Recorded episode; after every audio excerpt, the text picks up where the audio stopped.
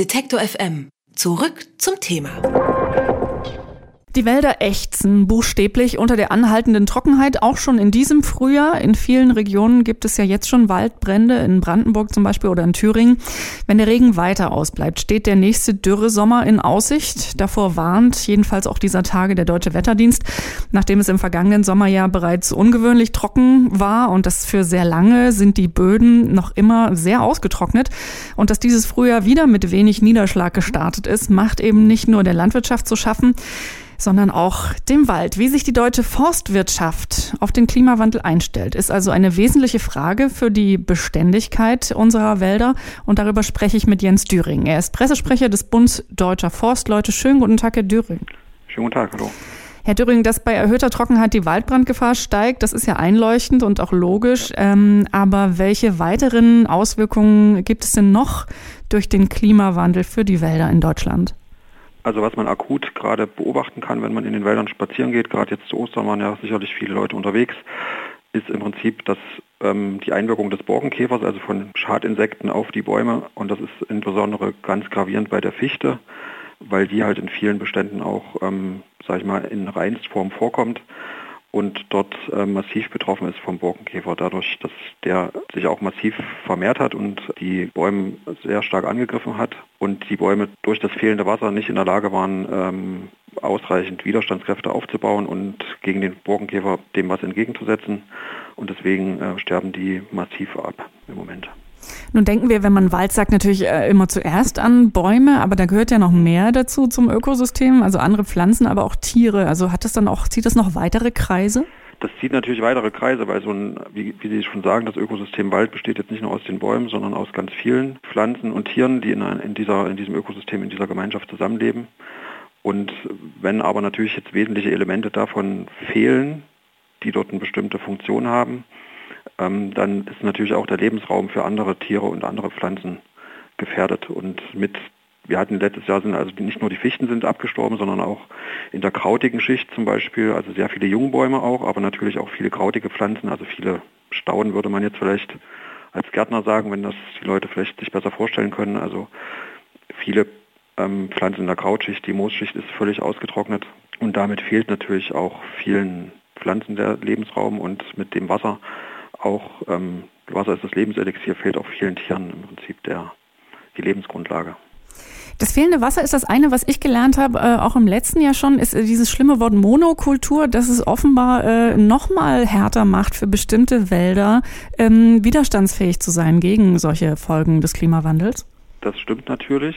Also ähm, dadurch, dass es, dass es diese Monokulturen immer noch gibt, die wurden halt in der Vergangenheit aus bestimmten Gründen angelegt. Da ist die Forstwirtschaft seit über 30 Jahren dabei, im Prinzip diese Monokulturen umzubauen. Das ist so dieses, ähm, ja, dieses Fachwort. Also man betreibt Waldumbau. Also man pflanzt andere Baumarten, um einen möglichst vielfältigen Wald zu bekommen, damit das Risiko von Ausfällen, also dass bestimmte Baumarten besonders stark gefährdet sind, nicht nur durch den Borkenkäfer, auch durch Pilze oder andere widrige Umstände, dass dann im Prinzip das Risiko gestreut wird und dass ähm, damit im Prinzip Baumarten, andere Baumarten, die da noch vorkommen, ähm, die Ausfälle kompensieren können. Das funktioniert halt in Monokulturen nicht. Das ist wie in der Landwirtschaft, wenn ich große Felder habe mit, sage ich mal, nur einer Pflanze und dort gibt es dann einen Schädling, der sich halt auf diese Pflanze spezialisiert hat, dann stirbt nicht nur eine Pflanze dort ab, sondern ganze große Flächen sozusagen und das ist das Gravierende daran. Wie würde denn so ein Idealwald, sage ich jetzt mal, äh, konkret aussehen, der vielleicht möglicherweise das wirklich besser aushalten kann, mit solchen Klimaschwankungen oder auch Klimaextremen auszuhalten? Ja. Genau, also der ideale Wald, das ist der sogenannte Dauerwald, wie wir das in der Forstwirtschaft nennen oder in der Forstwissenschaft. Das ist ein sehr gestufter Wald, also mit sehr vielen ähm, Stufen drin, das heißt kleinen Bäumen, mittleren Bäumen, sehr hohen Bäumen. Die sind aber auch im Alter sehr verschieden, sind aber auch der, im Durchmesser sehr verschieden und natürlich auch in, der, in den Baumarten sehr verschieden. Also wir brauchen einen sehr diversen, vielfältigen Wald, der aus verschiedenen Baumarten, aus Baumarten verschiedenen Alters und aus Bäumen mit verschiedenen Stammumfängen, das ist ja dann auch auf das Alter zurückzuführen, besteht. Und der bietet im Prinzip ganz viele Nischen, also ganz viele Lebensräume für, den, für andere Tiere und andere Pflanzen. Und er ist dadurch halt sehr stabil, weil sich dort ähm, man sich das System gegenseitig stützt. Nun wachsen Bäume erfahrungsgemäß super, super langsam. Das heißt, wenn Sie von Waldumbau sprechen, dann denken Sie wahrscheinlich in Jahrzehnten. Kann man denn auch kurzfristig dem Wald helfen oder das irgendwie unterstützen? Genau, also ja, wie Sie schon richtig sagen, wir können halt nicht in der, wie in der Landwirtschaft von einem Jahr aufs nächste denken und sagen, okay, das, die Kultur funktioniert dieses Jahr nicht, ich probiere es nächstes Jahr mal mit einer anderen, sondern wir denken halt in Jahrhunderten. Also wir müssen jetzt im Prinzip, wenn wir jetzt Pflanzen in den Boden bringen, müssen wir darüber nachdenken, wie in 50, in 100 Jahren das Klima vielleicht ist, was wir natürlich nicht hundertprozentig wissen können, sondern die Experten, da gibt es im Prinzip ja ähm, Vorhersagen, wie das Klima eventuell ist. Bestimmte Szenarien werden da durchgespielt und dann äh, versuchen wir daraufhin entsprechende Baumarten in den Wald zu bringen, beziehungsweise den Wald halt wirklich so vielfältig hinzustellen, dass zumindest ähm, das Risiko gestreut wird. Ne? Also wenn dann wirklich eine Baumart nicht funktioniert, dann ist eine andere da, die das auffangen kann. Und ähm, was man aktuell machen kann, ist halt wirklich den Waldumbau noch stärker forcieren. Also man, wie gesagt, wir sind seit über 30 Jahren dabei als Forstleute und das ist aber eine Aufgabe, die dauert, sage ich mal, 100 Jahre und länger.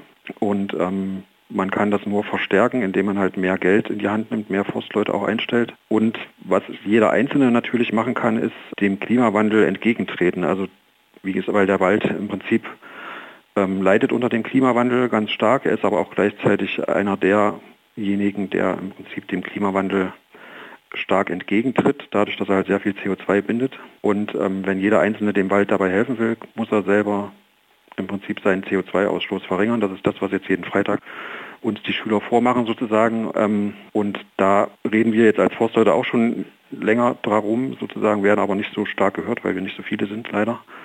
Und ähm, da muss halt jeder Einzelne selber sich an die Nase fassen und gucken, wie er sein Leben so gestaltet, dass es auch für künftige Generationen noch reicht sozusagen.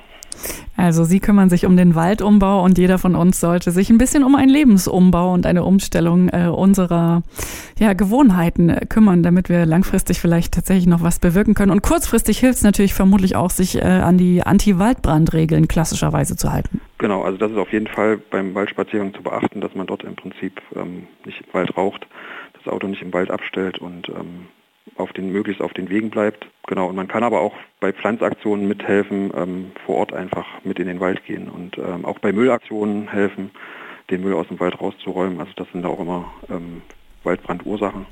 Das sind so die kleinen Dinge, die man tun kann. Jetzt haben wir eigentlich keine Ausrede mehr. Der Klimawandel hat extreme Auswirkungen auf das Ökosystem Wald und wie sich Forstwirte in Deutschland darauf vorbereiten und damit umgehen. Darüber habe ich mit Jens Döring gesprochen. Er ist Sprecher des Bundes Deutscher Forstleute und ich sage vielen herzlichen Dank für Ihre Zeit und die Tipps. Gerne. Detektor FM kann man übrigens auch live hören. Wir senden rund um die Uhr ein Online-Radio mit Kopf, Herz und Haltung. Im Wortstream mischen wir wissenswerte Themen mit moderner Popmusik und der Musikstream ist der perfekte Tagesbegleiter mit frischer Musik.